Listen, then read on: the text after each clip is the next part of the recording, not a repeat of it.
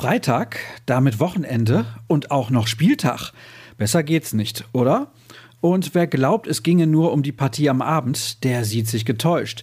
Denn es ist wirklich die Hölle los bei Borussia Dortmund, also gut aufgepasst. Mein Name ist Sascha Staat. Schön, dass ihr euch für unser schwarz-gelbes Infoformat entschieden habt. Los geht's mit der Pressekonferenz von gestern, auf der Marco Rose zunächst den erneuten Ausfall von Mats Hummels bekannt geben musste. Er hat nach dem Freiburg-Spiel sofort wieder Reaktionen gespürt und deswegen diese Woche kein Mannschaftstraining gemacht, erklärte der Trainer. Dafür ist Thomas Meunier nach seiner überstandenen Corona-Erkrankung wieder eine Option. Rose äußerte sich außerdem zum Abgang von Thomas Delaney. Wir wissen, dass wir mit ihm einen Spieler verlieren, der im Teamgefüge ein wichtiger Spieler ist und viele Dinge verkörpert. Thomas wollte jetzt noch einmal die Chance für sich wahrnehmen. Das war aber kein Wunsch oder die Bitte des Vereins, sondern des Spielers. Die wichtigsten Aussagen findet ihr in unserem PK-Ticker. Dazu gibt es einen Text von Florian Gröger und Kevin Pinnow. Auch die komplette Fragerunde ist auf unserer Internetseite verfügbar. Übrigens war Kollege Gröger zusammen mit Jürgen Kors am Trainingsgelände. Die letzte Einheit vor dem Kick gegen Hoffenheim war tatsächlich für die Medien zugänglich. Unsere Reporter haben sich um ein Video und zahlreiche Bilder gekümmert.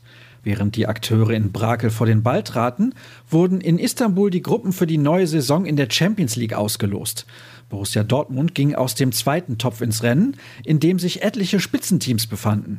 Das sollte sich als Vorteil erweisen. Die Gegner lauten Sporting aus Portugal, Ajax aus den Niederlanden und Besiktas aus der Türkei.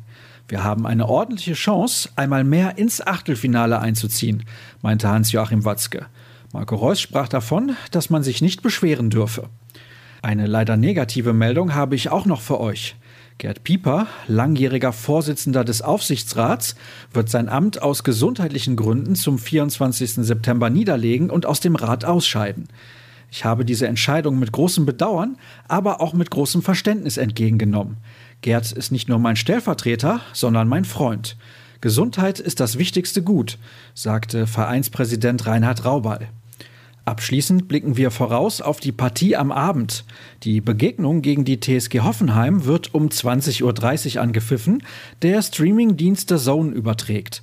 Marco Hagemann wird kommentieren und neben ihm Ralf Gunesch als Experte Platz nehmen.